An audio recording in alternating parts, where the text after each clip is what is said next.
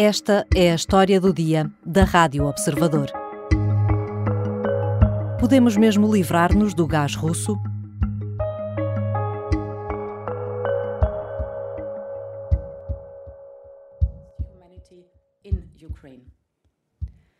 Russia is waging a cruel and ruthless war, not only against Ukraine's brave troops, but also against its civilian population. It is important to sustain utmost pressure on Putin and the Russian government at this crucial point. Ursula von der Leyen anunciava assim o quinto pacote de sanções à Rússia na semana passada, sublinhando a necessidade de aplicar pressão máxima ao governo de Putin neste momento crucial a presidente da Comissão Europeia anunciou um embargo à importação de carvão, falou na hipótese de sanções adicionais às importações de petróleo, mas não fez qualquer referência ao gás russo, do qual dependem vários países europeus.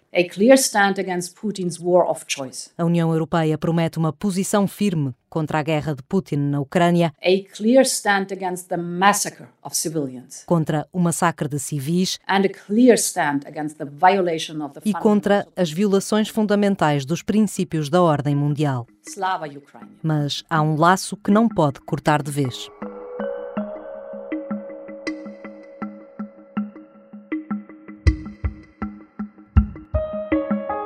Europa está numa corrida contra o tempo. O gás natural liquefeito pode ser a alternativa ao que vem da Rússia por gasodutos, mas implica grandes desafios logísticos e um sério dilema. É mais caro e mais poluente.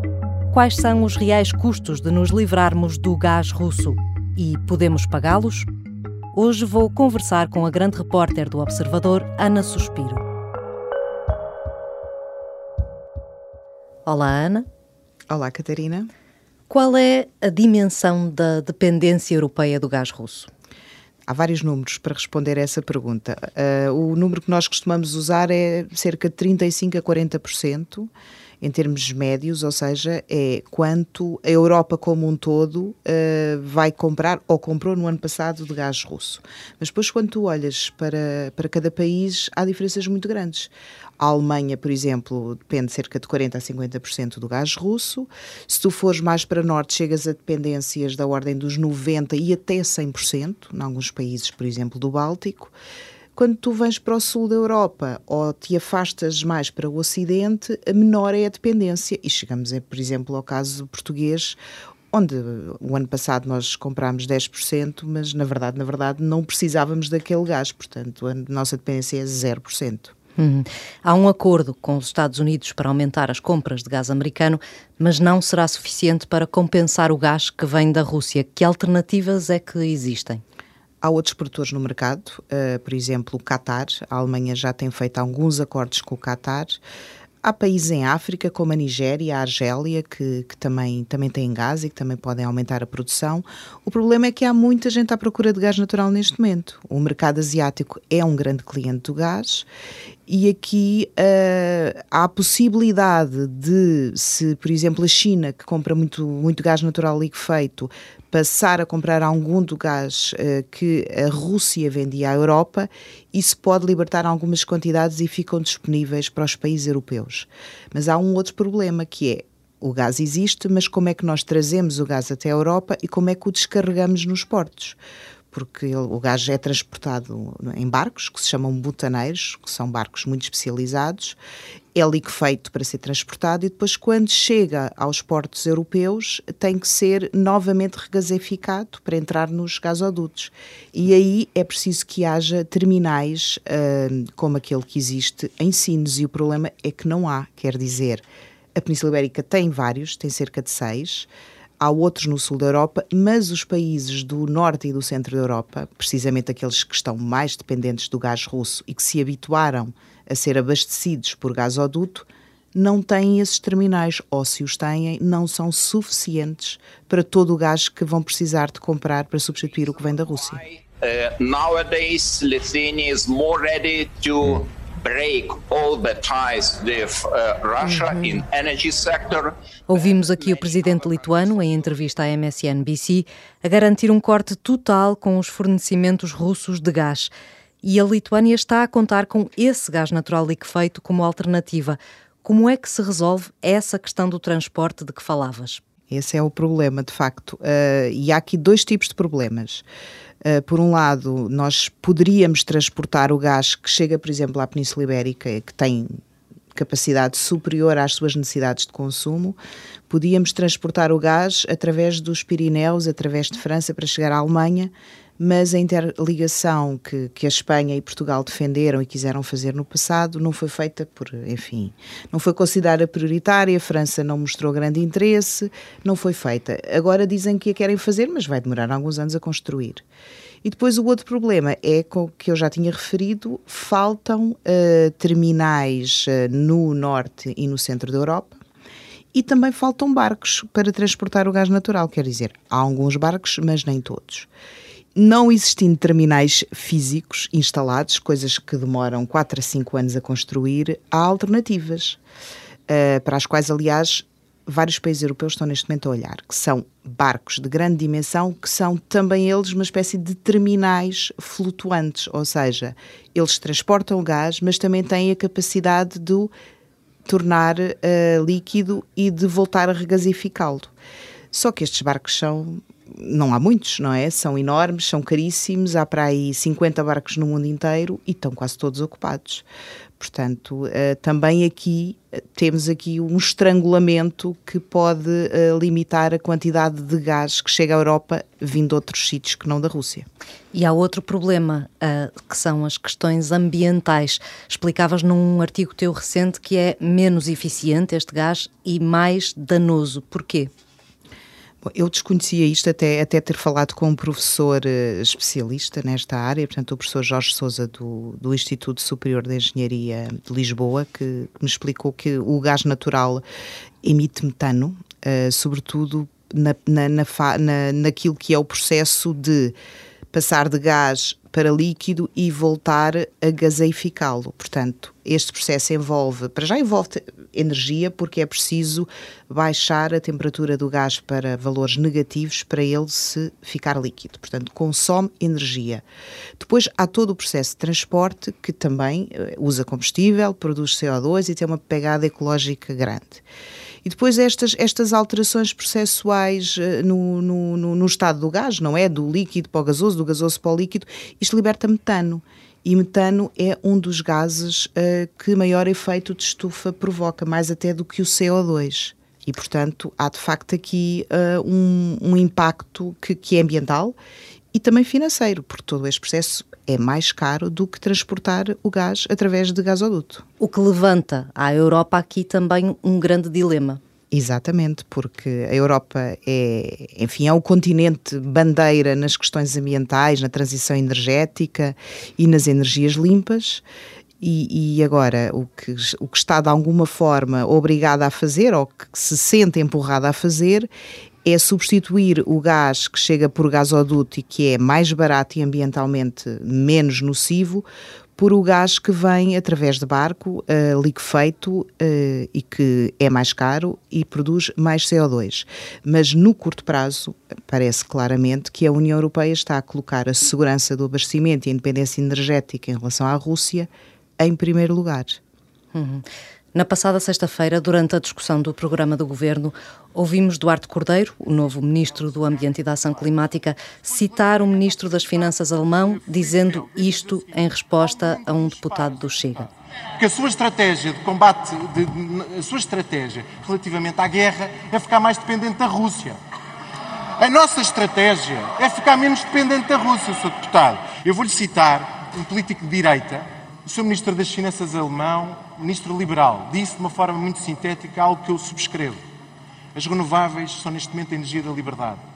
E é isso que move a ação deste governo. Até onde podem as renováveis ser uma real alternativa? Conseguimos só com as renováveis fazer isto? Bom, ele tem razão quando diz que quanto mais renováveis, menos uh, dependemos das energias fósseis e do gás natural, que é muito usado para produzir eletricidade. Isto é verdade. Mas do outro lado da questão é quanto mais nós dependemos das energias renováveis, mais precisamos de ter um backup, uma espécie de seguro para ativar quando não temos água nas barragens, quando temos pouco vento uh, para a produção eólica. Isso são fenómenos que acontecem, aliás, têm acontecido com alguma frequência na Península Ibérica. E quando uh, as renováveis não são suficientes para abastecer o consumo, tu tens, num país como Portugal, tem duas opções: importa de Espanha ou produz eletricidade a partir de centrais a gás natural. E neste momento Portugal não tem o carvão, também não tem nem nunca teve o nuclear. Portanto, o seguro do sistema elétrico e da segurança de abastecimento em Portugal, de certa forma, é o gás natural e não há condições para deixar de o ser nos próximos, eh, não sei dizer exatamente quantos, mas nos próximos 4, 5, 6 anos provavelmente vai continuar a ser assim. И мы тоже не собираемся заниматься благотворительностью. То есть действующие контракты будут остановлены. Ouvimos aqui Vladimir Putin a dizer que não iria fazer caridade quando impôs que as compras de gás passassem a ser feitas em rublos. Isto deixou países como a Alemanha particularmente nervosos. Porquê? Porque a Alemanha ainda depende muito do gás russo. E, e por mais que esteja a tentar e a construir uma estratégia alternativa de, de fornecimentos, não vai conseguir fazer no muito curto prazo, vai demorar meses, pelo menos, vai lá até o final do ano. E, no fundo, esta, esta ameaça do, do, do, da Rússia mostra também que existe, do outro lado, alguma disponibilidade e alguma capacidade para responder às sanções europeias. Isto é uma contra-sanção.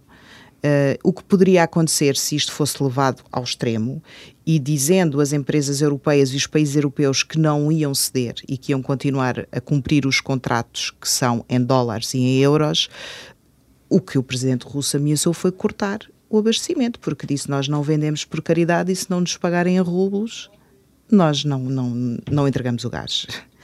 Essa é a razão pela qual a Alemanha ficou nervosa a ponto de ativar um plano de emergência para o caso disso acontecer. We will impose an import ban on coal from Russia worth 4 billion euros per year. Do quinto pacote de sanções impostas pela União Europeia faz parte um embargo à importação de carvão da Rússia. Ouvimos Ursula von der Leyen anunciá-lo na semana passada.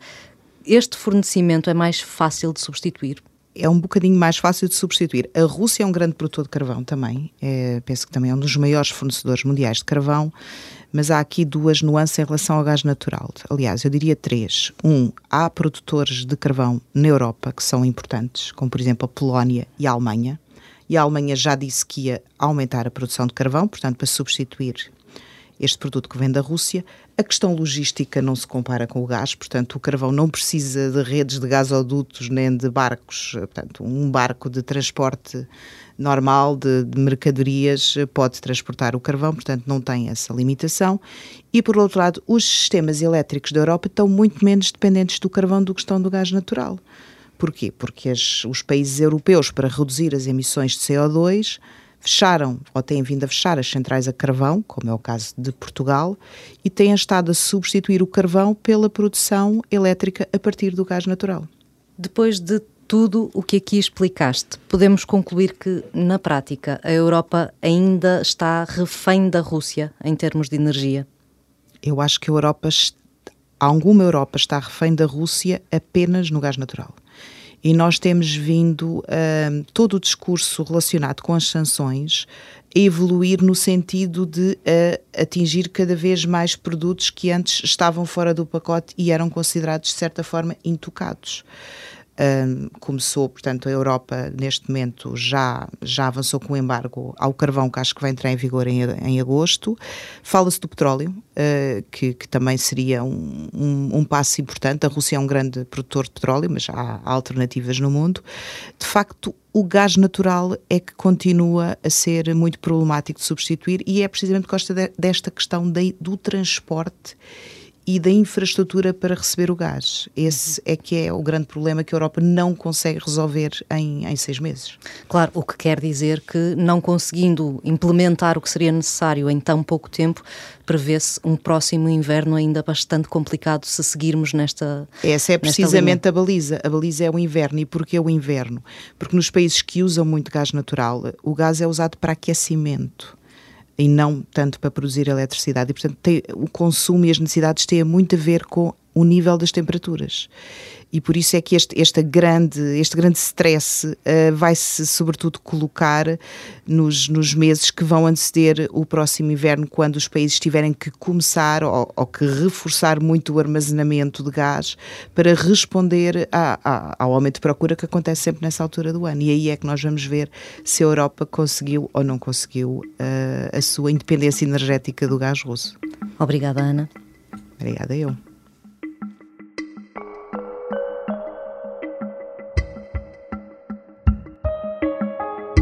Ana Suspiro é grande repórter da secção de Economia do Observador. Continuamos de olhos postos no que se passa na Ucrânia, no jornal e na rádio. Esta foi a história do dia. A sonoplastia e a música do genérico são do João Ribeiro. Eu sou a Catarina Santos. Até amanhã.